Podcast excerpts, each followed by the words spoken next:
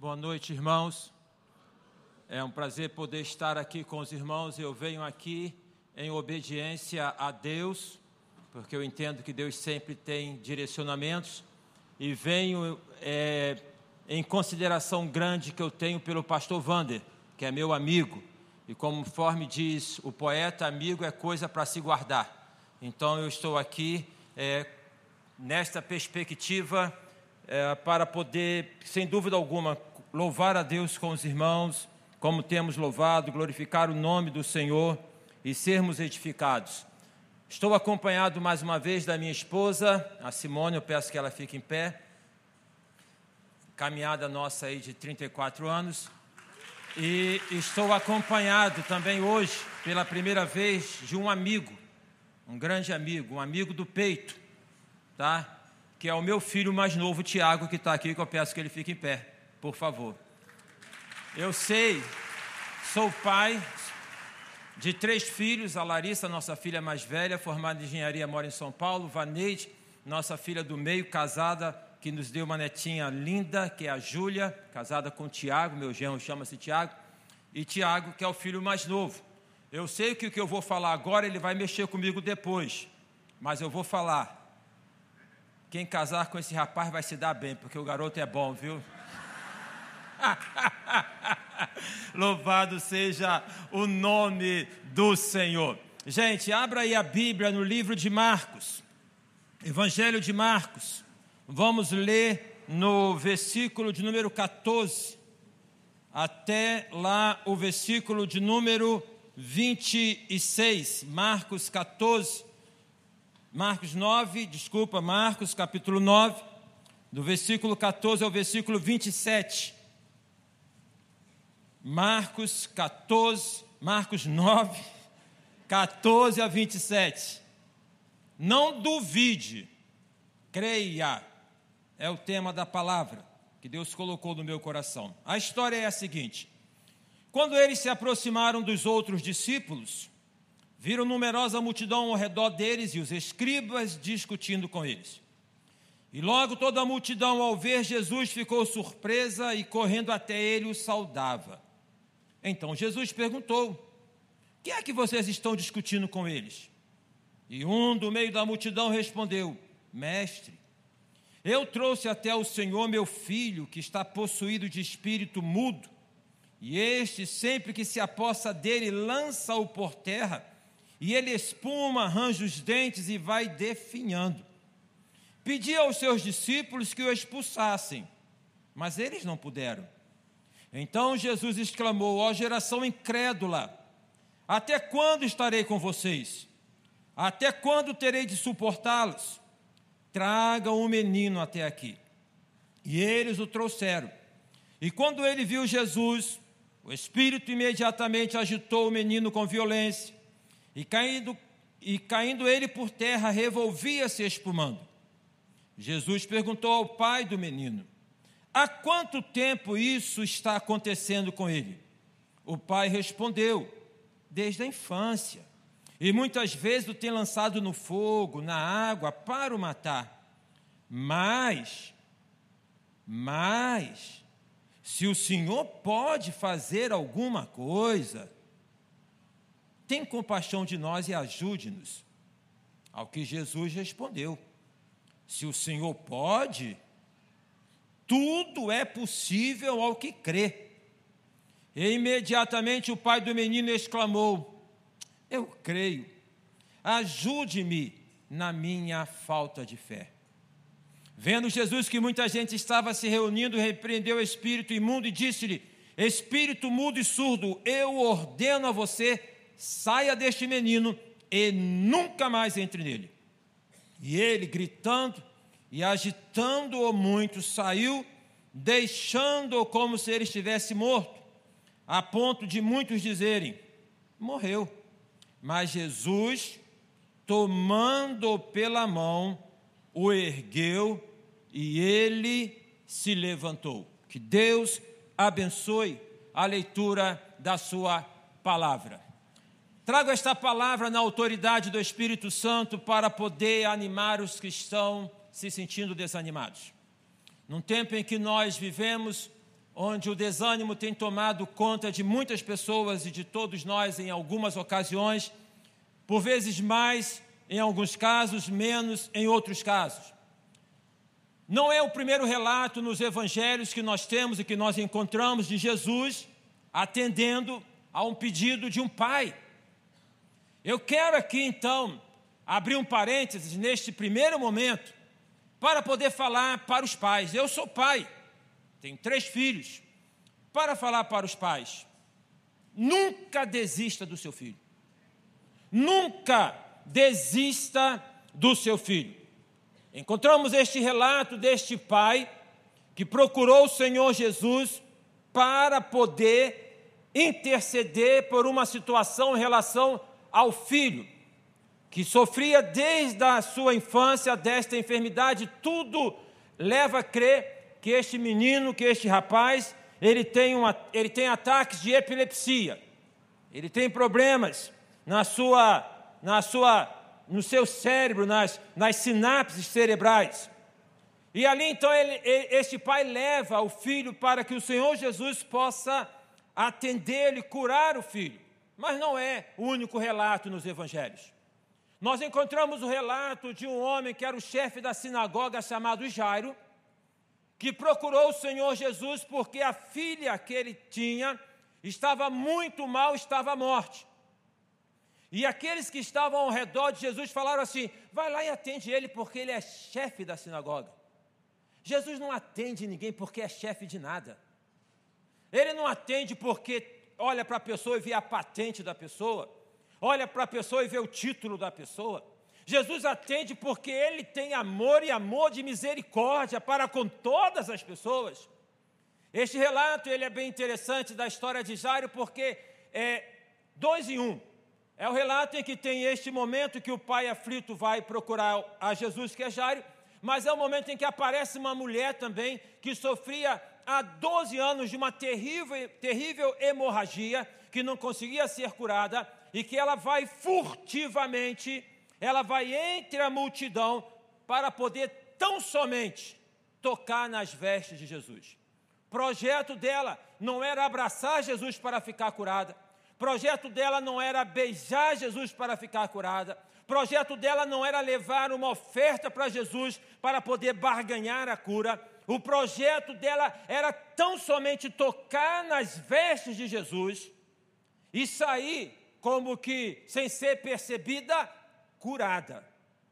O que, que acontece? Se você conhece esse texto, você então sabe que ela toca e diz o texto que imediatamente ela fica curada. E assim ela dá sequência ao projeto de poder sair furtivamente, mas quem aqui, neste auditório bonito, daqueles que estão conosco pela transmissão, passa despercebido pelo Senhor? Deus sabe o nome de cada um aqui, e vou dizer, sabe o nome completo, sabe o CPF completo, sabe a identidade completa, sabe o endereço completo, Deus sabe tudo completo ao seu respeito, tão completo que você nem pode imaginar.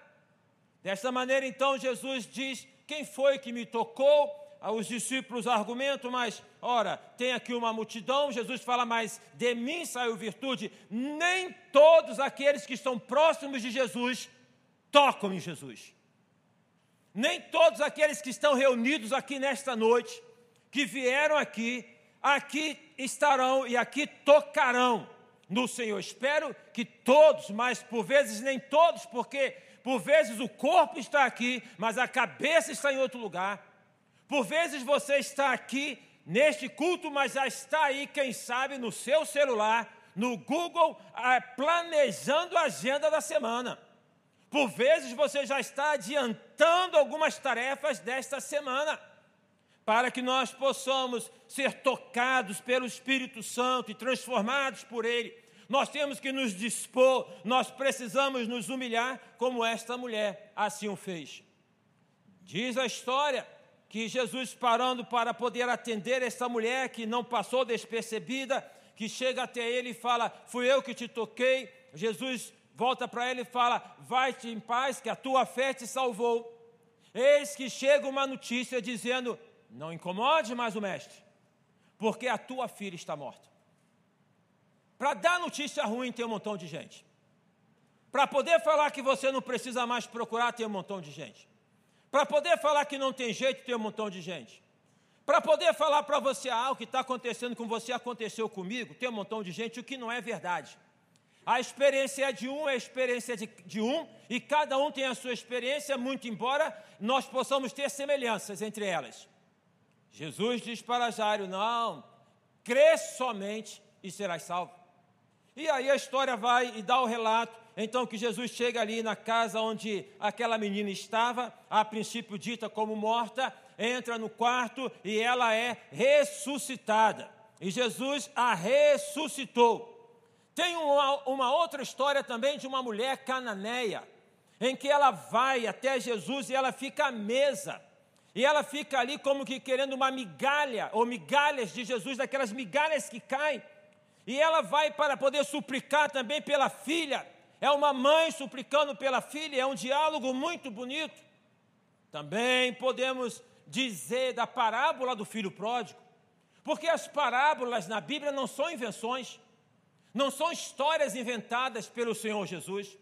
Então, quando em Lucas capítulo 15 fala das parábolas e fala a parábola do filho pródigo, ali é na verdade uma história que o Senhor Jesus conta a partir de dados da realidade.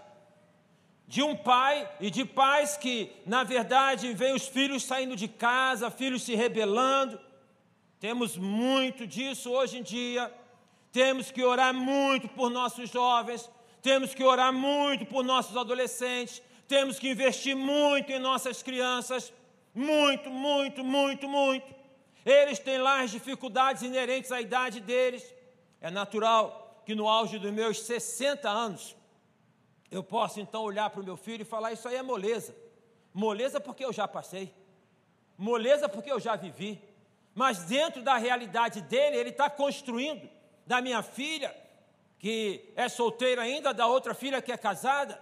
Então, nós às vezes é que passamos pelas experiências da nossa vida adulta, tendemos a desprezar as experiências dos nossos filhos. Mas tem pais que estão vivendo realidades dos filhos que estão longe do Evangelho, dos filhos que não querem saber do Evangelho. Tem pais que estão convivendo com filhos que estão lançados nas drogas, e alcança as diversas famílias. Tem pais que estão convivendo com filhos que são filhos que estão alcoolizados. Nós fazíamos um projeto de evangelismo na Praça do Meia e eu observei que os jovens eles já saem para a noite, é, além de levar uma bolsa, as meninas, se é que levam, eles já saem com uma garrafa de bebida.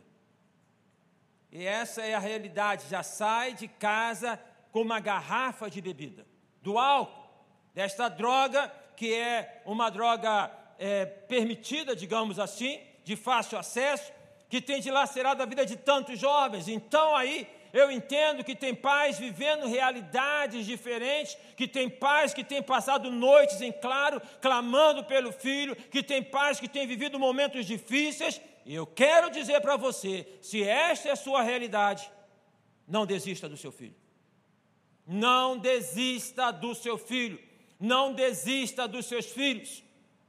Quero contar a história de uma mãe que tem quatro filhos. Na verdade, é uma mãe que tem quatro filhos biológicos, mas tem um coração aberto para poder receber quem mais vier.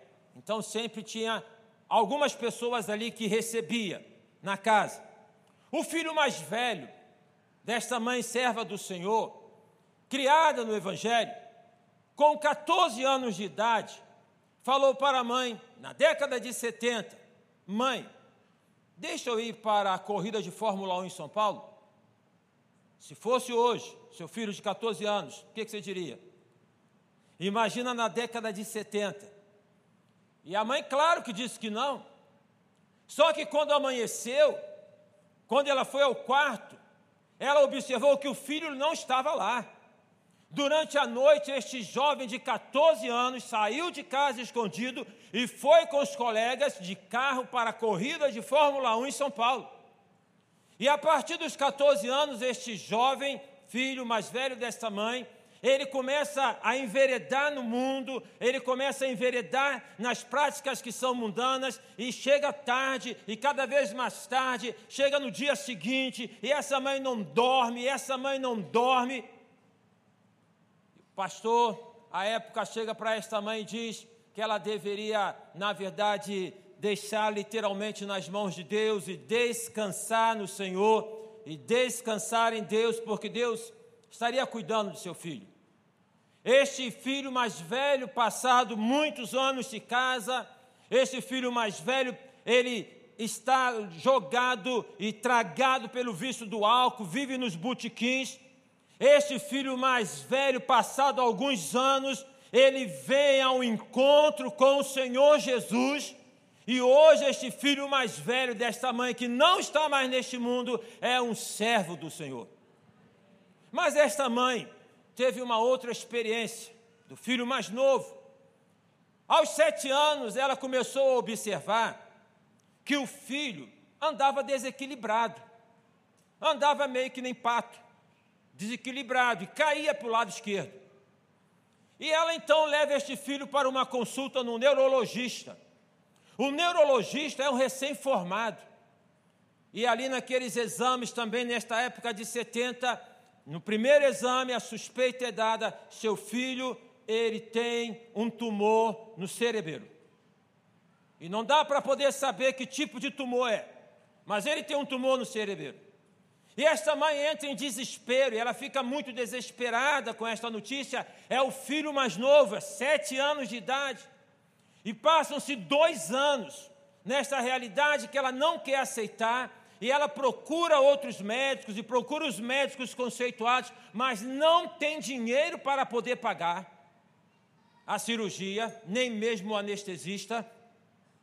E a situação deste filho mais novo se agrava ao ponto deste menino, pela manhã, não poder ver a luz do sol, ao ponto deste menino não ter qualquer tipo de equilíbrio, de ter ânsias de vômito durante o dia várias vezes não tem alternativa.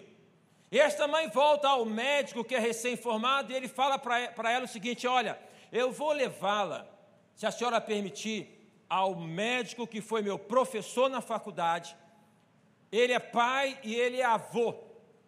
Então nós vamos, se a senhora permitir, levar o seu filho no Miguel Couto para poder, numa junta médica, ter uma avaliação e passar para a senhora, então, se é necessário ou não esta cirurgia. E esta mãe narra e conta que ali o filho, naquela sala escura, com tantos médicos ao redor, é, depois de examinar este menino, chama a mãe e do lado de fora fala com ela, não com uma voz tranquila, mas faz naquela que é de, de impacto, e diz para ela o seguinte: a senhora tem que permitir que seu filho seja operado. E ela fala, mas doutor, ele diz: não tem o que fazer, tem que ser operado. E ela diz: Mas doutor, esse médico é muito novo, a senhora opera com quem a senhora quiser, mas o seu filho tem que ser operado. Porque se o seu filho não for operado, ele pode ficar cego, ele pode ficar aleijado, ele pode ficar com a vida comprometida o resto da vida dele. E ela diz: Mas, doutor, meu filho vai morrer? E o médico disse: É possível. É possível. É uma cirurgia delicada. Esta mãe cede então, porque não tinha alternativa, e a cirurgia é marcada, e ela leva o filho para ser internado, e o filho vai para a sala de cirurgia quando é 10 horas da manhã. E esta mãe começa a sofrer, angustiada, porque passa uma hora, passam duas horas, passam três horas, quatro horas, cinco horas, dez horas, são quase que onze horas de cirurgia. Ela está desesperada e ela diz, e ela disse, que no pátio do hospital, onde o filho estava sendo operado, ela foi e ela ali clamou ao Senhor mais uma vez e chorou e falou: Senhor, livra meu filho. E ela disse e dizia, porque não está mais entre nós, que ela teve uma visão. Um anjo apareceu para ela e disse: Vai para o teu quarto, porque teu filho vai descer e ele passa bem. E ela foi para o quarto. E não demorou muito. Aproximadamente 12 horas de cirurgia. Esse menino chega no quarto. Ela coloca a mão nesse menino, todo gelado, por tanto tempo, e ali ela dorme. Essa mãe é minha mãe. E esse menino sou eu. Aos nove anos de idade. Aos nove anos de idade. Eu entrei numa sala de cirurgia sem ter noção que era aquilo. E tinha uma janelinha. E eu olhei para aquela janelinha. E na minha inocência de criança, porque as pessoas da igreja olhavam para mim e choravam. Elas já estavam se despedindo de mim sem eu saber. E eu entrei naquela sala de cirurgia, tinha aquela janelinha, na minha cabeça era o seguinte: eu estou aqui agora, mas depois eu vou estar do outro lado. Porque na minha cabeça de nove anos, eu não passaria. Estou aqui. Foi minha mãe. Eu quero dizer para os pais, em qualquer situação que você esteja, pais que estão vivendo dificuldades com os filhos por conta de problemas de saúde, como foi o meu caso e como o caso deste pai, mas também para os pais que estão vivendo as dificuldades com os filhos por conta de rebeldia, por conta é, de estarem afastados de Deus por vários motivos. Não desista do seu filho.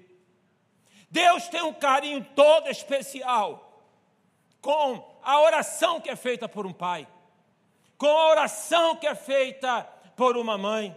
Não desista dos seus filhos e não desista do seu filho por mais que ele possa estar transgredindo aquilo que vem de Deus para a vida dele.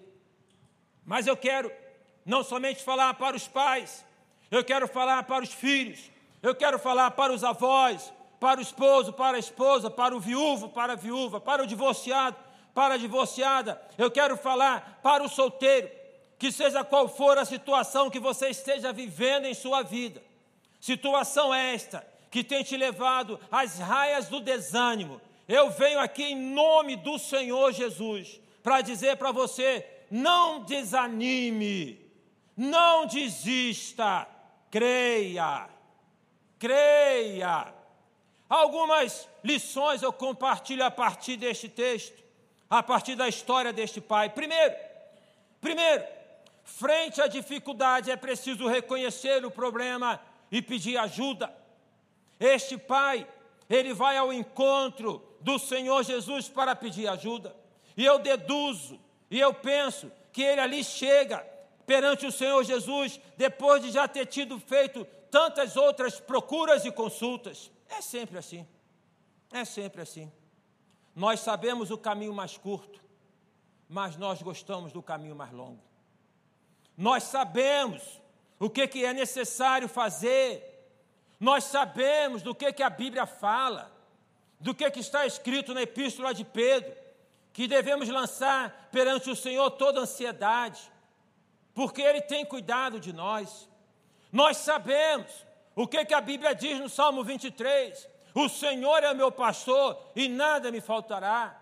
Nós sabemos o que, que a Bíblia fala em Filipenses 4,19: O meu Deus, segundo as suas infinitas riquezas, suprirá todas as vossas necessidades em Cristo Jesus. Nós sabemos o caminho mais curto, mas nós gostamos do caminho mais longo.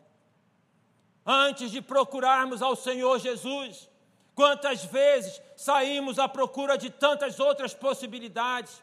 É como diz a mensagem do hino: ó que paz perdemos sempre, ó que dor no coração, só porque nós não levamos tudo a Deus em oração. Como que nós teríamos melhor saúde se, frente às dificuldades da nossa vida, colocássemos perante o Senhor em oração. Senhor, eu coloco a minha vida. Senhor, eu coloco meu casamento. Senhor, eu coloco meus filhos, ou meu filho, minha filha. Senhor, eu coloco meu trabalho. Senhor, eu coloco meu sonho. Eu lanço perante o Senhor a minha ansiedade. Eu entrego perante ao Senhor. Conforme diz o texto bíblico, entrega teu caminho ao Senhor, confia nele e ele tudo fará. O fato é que este pai, ele tá, ele tem, ele tem a dimensão do problema, E ele não desanima, ele está procurando ajuda. Meu querido, meu amado irmão, você que está conosco nesta noite, você que está conosco pela transmissão, seja você quem for, não desanime, por favor, não desista. Uma coisa eu posso dizer para você com toda a certeza da palavra de Deus: todo problema tem solução. Todo problema tem solução. Nós temos na palavra de Deus, no livro do profeta Isaías, no capítulo 43, versículo 13, se não me falha a memória, em que diz assim: Antes que houvesse dia, eu sou, e agindo eu, quem impedirá? Não desanime, não entregue os pontos, não desista, lute, lute mais um pouco, busque mais um pouco, caminhe mais um pouco, se esforce mais um pouco, não desista, não desista, busque ajuda. Procure ajuda. Deus envia anjos. Eu fiz uma série de mensagens lá na igreja, estudando a palavra de Deus, e o tema foi: Deus ainda envia anjos. Deus ainda envia anjos. Por vezes, Deus tem colocado próximo de cada um de nós aquela pessoa que é aquela que pode nos ajudar e nós não estamos vendo que aquela pessoa, ela é um anjo que o Senhor enviou para nos abençoar. Então, primeira lição, primeira coisa que eu quero compartilhar com você é esta lição: que você deve reconhecer o problema e que você deve buscar ajuda. Buscar ajuda, acima de tudo, em Deus, colocando os seus problemas e as suas dificuldades nas mãos daquele que pode todas as coisas. Segunda coisa, eu tenho que falar para você, e você precisa saber disso. Nem todas as pessoas que você procurar pedindo ajuda vão poder te ajudar. Talvez você já saiba disso. Talvez você já tenha passado por isso. Talvez você já tenha vivido esta realidade.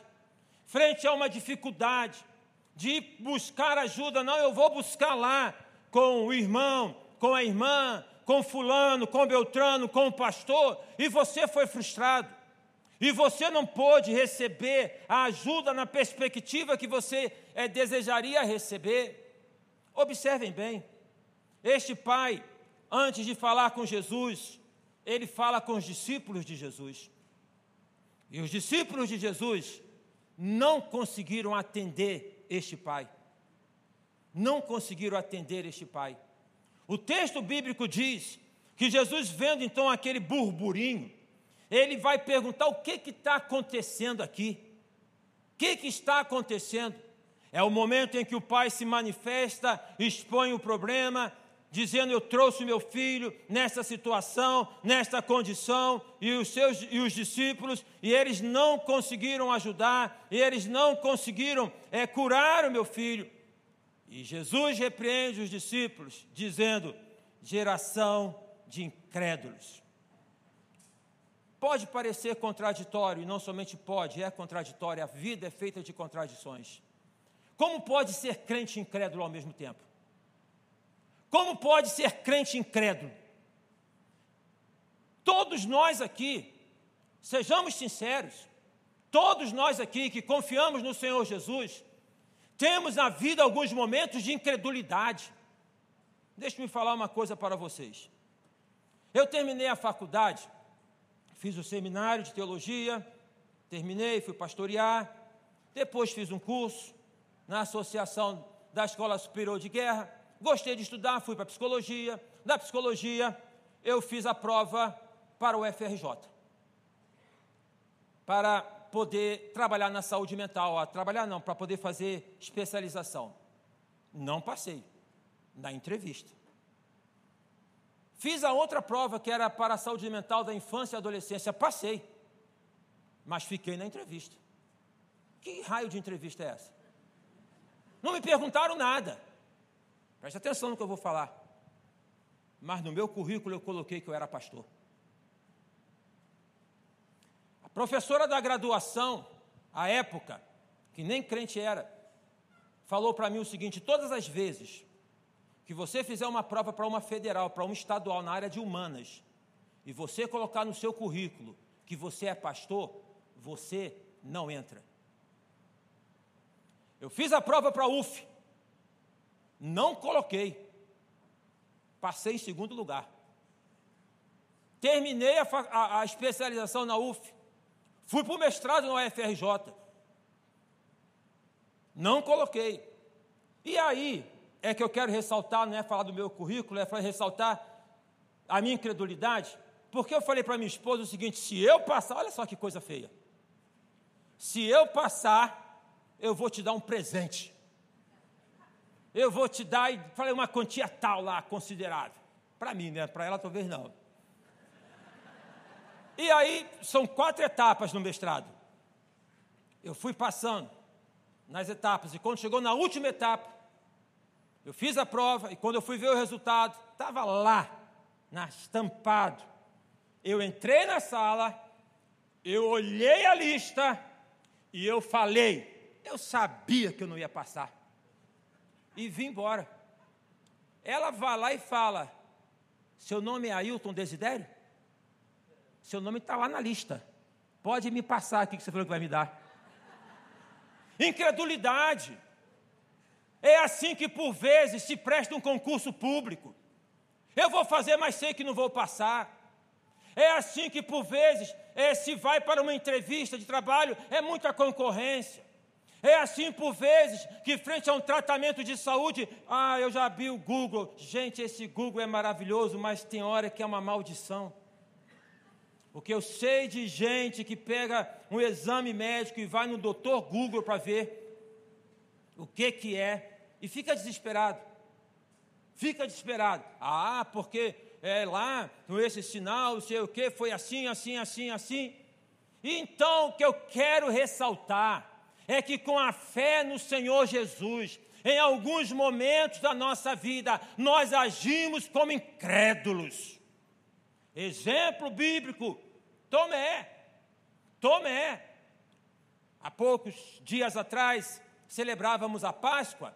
Jesus ressuscitou, apareceu para as mulheres, apareceu para os discípulos, mas Tomé não estava presente. E aí então ele chega e fala: Eu não acredito, eu só vou acreditar se eu colocar nas mãos ali para poder provar. Jesus aparece, Tomé está presente.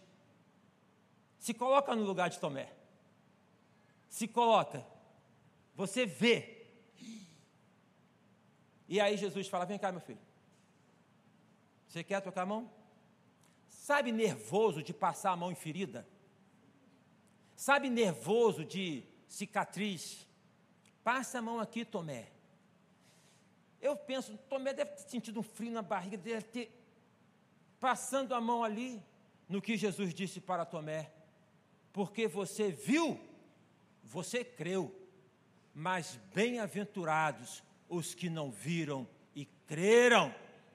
Então, meus amados irmãos, nem sempre as pessoas que você venha procurar para lhe ajudar poderão lhe ajudar, mas creia mesmo assim. Creia mesmo assim. Você não consegue ajudar todas as pessoas, você não consegue atender todas as expectativas, mas há alguém que atende todas as nossas expectativas à luz da palavra. Terceira coisa que eu quero compartilhar com você é o seguinte: que para resolver um problema, para resolver uma dificuldade, eu quero te estimular. Eu estou aqui nesta noite em nome de Jesus para poder te estimular a não desistir. Não desista, não desanime, creia. Mas para tanto, você precisa exercitar a sua fé. Precisa exercitar a sua fé. Este pai apresenta a história para o Senhor Jesus e no sofrimento de um pai, no coração de um pai. E é bem interessante, próximo ao Dia das Mães, poder falar que é de um pai. Num contexto de sociedade em que os pais têm ficado muito ausentes. E o texto fala de um pai. Não está falando da mãe, é o pai. Recebe aí, irmão. Como é que você está com seus filhos? Hoje pela manhã eu preguei lá na igreja e falei: lute pela sua família. E usei o texto de 1 Samuel 30, naquela experiência que Davi vai para a peleja com o exército, deixa então é, as famílias desguarnecidas. Eu falei: lute pela tua família, mas tome cuidado com a retaguarda. Por vezes nós nos lançamos como pais, tanto no trabalho, no trabalho, no trabalho. E o filho, meu filho? Qual foi a última vez que você conversou com ele, parou? Sei lá, qual foi, não é? Que que, então, esse pai, no coração sofrido, depois de narrar a história, ele fala: Senhor, ele está falando com Jesus, ninguém mais, ninguém menos do que Jesus, o Filho de Deus, o próprio Deus. Ele fala: Senhor, se tu podes, me ajuda. Ato contínuo. Jesus diz para ele o seguinte: se eu posso, tudo é possível ao que crê. Se eu posso, se eu posso, não transfira para mim, exercite a sua fé, para que você possa superar a dificuldade, para que você possa vencer este problema, e não vem nenhum problema, e não vem nenhuma dificuldade, como não vem nenhuma tentação, para além daquilo que você pode em Jesus resolver e superar e aguentar. Observe a história de Jó, foi no limite que Deus reverteu a história dele. Jesus te convida para exercitar a fé. Gente, os problemas que nos afligem são escolas de aperfeiçoamento para cada um de nós. Eu não quero ter problema, mas eles me procuram. E na medida em que eles vêm, eu preciso tirar proveito deles. Eu preciso é, crescer a partir deles. Nessa perspectiva, então, Jesus fala: se eu posso, tudo é possível ao que crê. E este pai cai a ficha e ele fala: Eu creio, ajuda-me na minha incredulidade ou na sua tradução, ajuda-me na minha falta de fé. O pai está aflito, ele pede ao Senhor Jesus. Jesus fala: se você pode crer, tudo é possível que crê. E ele fala: ajuda na incredulidade. Ora, mas não é possível que crê, como é que pode ter incredulidade aqui? Nós criamos mitos em relação à fé. Nós criamos mitos em relação à fé. Nós temos uma tendência de podermos olhar para uma pessoa, seja um irmão, uma irmã, um pastor, e falar: aquele é o cara, ninguém é o cara. Ninguém é. Ninguém é. E se você se acha, desce. Tira o sapato, desce. Todos nós estamos no nível terra a terra, dando conta das dificuldades que todos nós enfrentamos que todos nós passamos. Dificuldades na vida pessoal, dificuldades na vida emocional, dificuldades no casamento, não vem com essa. De poder olhar para o outro e poder falar, porque no teu casamento você tem problema. Não vem com essa de poder olhar para o outro e falar dos filhos, porque você tem dificuldades com seus filhos. Todos nós temos nossas limitações. Não tem essa questão de poder ter uma fé que seja maior. Não tem esta questão de medir a fé, um quilo de fé, de pesar a fé. O fato é que este pai diz: Eu creio, mas ajuda na minha incredulidade. O que está colocado aqui, o que está colocado aqui, é que Deus ouve e atende a oração daquele coração que é sincero. O que Deus quer ver e contemplar no teu coração é a sinceridade do que você está pedindo é a sinceridade, quando você se reconhece perante Ele, frente às suas fragilidades, frente ao que você é. Você tem muitas potencialidades e as tem porque Deus te deu. Mas você também tem muitas fragilidades. Todos nós temos pés de barro. Desta maneira, então, este pai diz para o Senhor Jesus: Eu creio, mas ajuda na minha incredulidade. Aqui era para Jesus parar e conversar com ele para um seminário de fé. Mas vem cá, você quer que eu te atenda, mas você tem fé e tem incredulidade? O que, que é isso? Vou te ensinar aqui. Eu vou te ensinar como é que tem fé. Tem gente que está ensinando como é que tem fé. Tem gente que quer falar que é assim, que é dessa maneira. Observem bem que sem dizer nada, o Senhor Jesus ele vai e age é, sobre este garoto, este rapaz, a gente não tem a noção da idade, e ali então repreende aquela enfermidade. É sinceridade de fé. Se você tem um coração sincero, se você nesta noite sinceramente coloca a sua causa, coloca a sua questão, coloca o seu problema perante Deus, Deus acolhe, Deus ouve, Deus vê, Deus não está querendo medir a sua fé, não está querendo falar porque você não tem a fé que nem Beltrano, que nem Ciclano, Deus espera sinceridade e o convida a exercitar a fé. O texto de Hebreus, ele vai nos conclamar, falando: o justo viverá pela fé. Está complicado, mas pela fé nós vamos. Está difícil, mas pela fé nós vamos. A situação não é fácil, mas pela fé nós superamos. A Bíblia fala, Isaías capítulo 40, os que esperam no Senhor renovarão as suas forças, subirão com asas como águia, correrão e não se cansarão, caminharão e não se fatigarão. Está difícil, mas confia, não desista. Não desista. Mas eu preciso fazer uma outra observação aqui. Porque o texto fala que Jesus ele vem ao encontro deste menino, repreendendo esta enfermidade, e que o menino é dado como morto.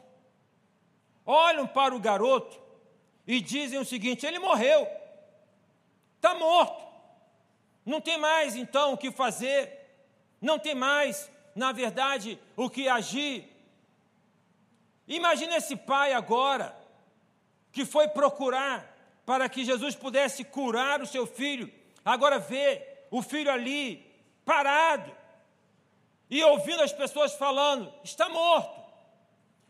Você precisa escolher quem você quer escutar. Você precisa escolher quem você quer escutar. Você precisa escolher quem você quer seguir. Você precisa escolher quem você quer servir. Josué vai falar: vocês escolham aí se vocês querem servir aos deuses dos amorreus, em cuja terra vocês estão habitando. Porém, eu e a minha casa serviremos ao Senhor. Você tem que escolher se você vai ficar acreditando na Dona Maria, no seu Joaquim, no seu Manuel, no que diz no Google, no que fala das estatísticas. Você tem que escolher no que diz da ciência ou se você vai crer em Deus. Eu estou folheando um livro de um filósofo, e os filósofos são interessantes, né? Eu li há tempos atrás falando, um filósofo falando, que se um filósofo se, se aprofundar na filosofia, ele vai acabar encontrando Deus ou acreditando em Deus, porque quem já fez filosofia aqui, quem gosta de filosofia aqui, sabe que é uma viagem, né? Sabe que é uma viagem. Mas é uma viagem gostosa. E eu tenho alguns livros lá. E aí então o autor, um filósofo, ele vai falando ele é o cara falando da questão do absurdo, da racionalidade da conta, daquilo que é da ordem que não tem como dar conta. Nós estamos numa, num momento de muitos avanços, mas um momento que ainda nos deparamos e vamos nos deparar sempre com as nossas fraquezas, com as nossas debilidades, é da ordem do absurdo. É preciso que você então decida quem você vai ouvir. Quem você vai escutar? A Bíblia fala: se você hoje ouvir a voz, a minha voz, não endureçais o vosso coração. Nesta noite eu creio que desde o culto que nós começamos aqui, o Espírito Santo tem falado ao seu coração. Que a cada cântico aqui entoado, que a celebração da ceia, que a oração, que o ofertório, que a mensagem, o Espírito Santo tem falado ao seu coração. E eu espero, em nome de Jesus, que você dê uma resposta positiva a isto que o Espírito Santo tem falado ao seu coração. Por exemplo, entrega a tua vida a mim. Deixa esse problema nas minhas mãos. Confie em mim. Entrega, entrega, e eu tudo farei. Coloca teus filhos nas minhas mãos. Entrega teu casamento nas minhas mãos. Entregue tuas finanças nas minhas mãos. Eu creio que o Espírito Santo tem falado ao seu coração. O menino morreu. Acabou. Existem momentos que nós achamos que acabou. Alguns dizem que antes de melhorar, tem que piorar. Alguns falam assim: chegou no fundo do poço. Já ouviu alguém falar isso? Pastor Clóvis, já ouviu falar? No fundo do poço. Isso é bom ou é ruim? Depende. Depende. Para quem está querendo entregar os pontos, porque já está no peso, não estou desprezando a dor de ninguém. Chegar no fundo do poço pode ser não aguento mais, não quero mais. Pode ser da via do absurdo de conspirar contra a própria vida. Mas, e aí eu quero te puxar em nome de Jesus para outra realidade. Chegou no fim do poço? Então agora vamos começar a subir. Então agora vamos começar a subir. Agora é momento de poder subir.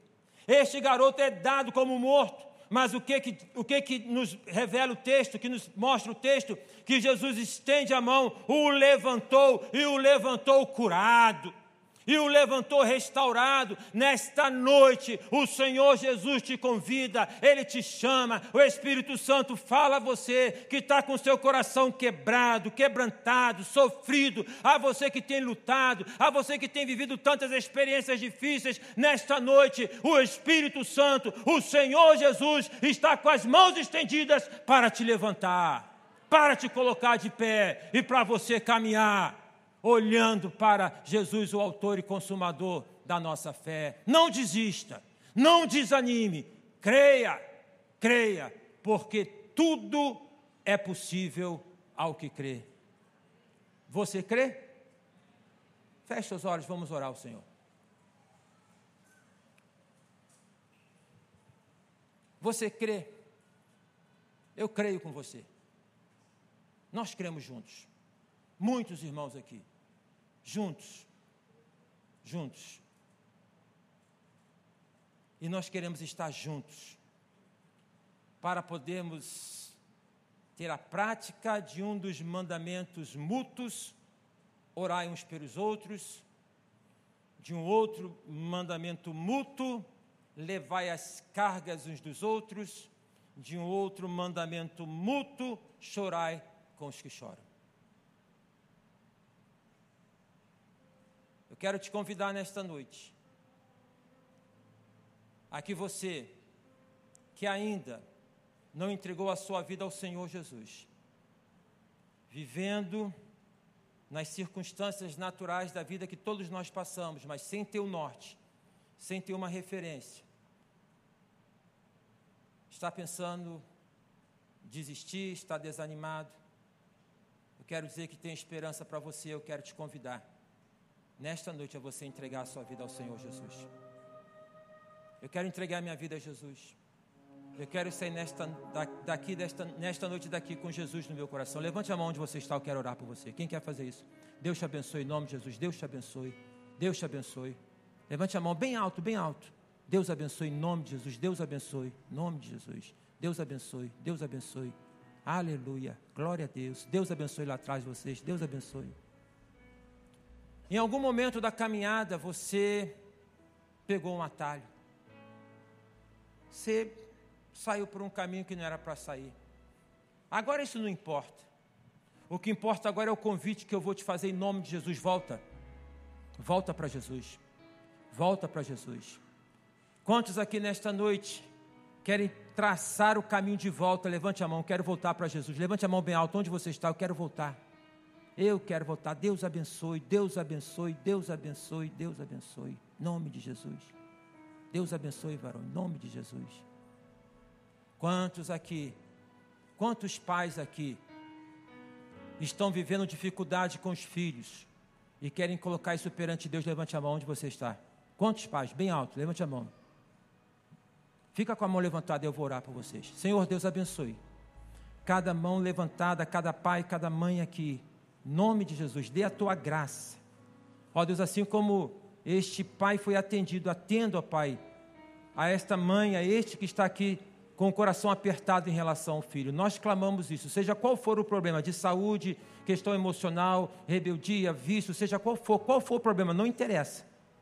Nós cremos no Senhor, que pode restaurar e mudar toda a situação. Deus abençoe.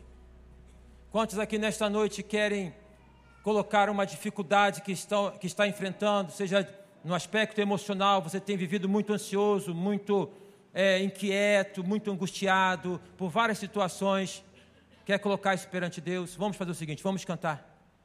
E todos vocês que levantaram as mãos, venham aqui à frente em nome de Jesus. E quem, e quem não levantou a mão e tem aí um problema, uma dificuldade, é a hora, é agora, a hora é agora de poder vir aqui. E nós vamos ficar juntinhos. Sai do seu lugar, todos vocês que levantaram as mãos e quem não levantou a sua mão, que quer vir aqui entregando a sua dificuldade, o seu problema, deixando no altar do Senhor, pode vir todos vocês. Sai em nome de Jesus. Agora é a hora, agora é a hora, agora é a hora de poder ser abençoado. Fiquemos de pé, fiquemos de pé, cantemos. E vem em nome de Jesus. Em nome de Jesus, vem. Que em minha Vem, vida vem. Em nome de Jesus, vem. o milagre Nome vai Nome acontecer. Posso ver Vem, em nome de Jesus. suas promessas sendo chega pra cá. Deus liberadas. Minha querida, Deus te abençoe.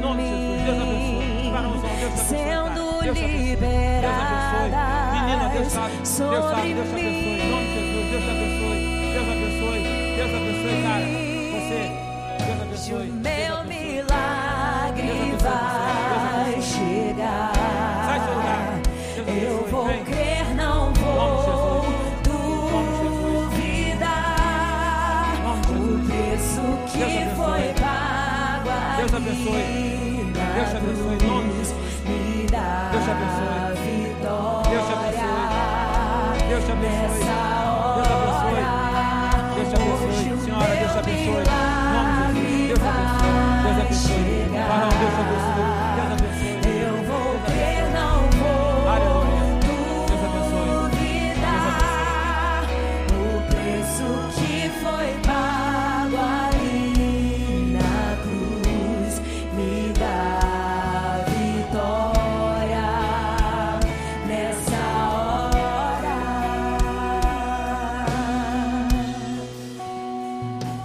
mais uma vez. Eu creio que os irmãos aqui estarão cuidando daqueles que estão aqui à frente, identificando cada um. Senhor Deus, toma, Pai, cada bagagem aqui agora. Ó Pai, agora está sendo lugar de lançar fardos. Esse pessoal que aqui à frente está, esses irmãos que aqui estão, estão deixando fardos. Aqui está cheio de fardos problemas de casamento, pais preocupados com os filhos, problemas financeiros, questões emocionais, questões espirituais. Ó Deus, seja o que for, está tirando, está tirando agora, ó Pai, o Senhor está recolhendo, está recolhendo esses fardos, está aliviando o peso. Ó Pai, está dando esperança. As lágrimas que estão sendo vertidas é para lubrificar os olhos, mais do que isso, é para lubrificar a alma é para poder chegar naquela perspectiva que Jó falou: Eu te conhecia de ouvir falar, mas agora os meus olhos te veem.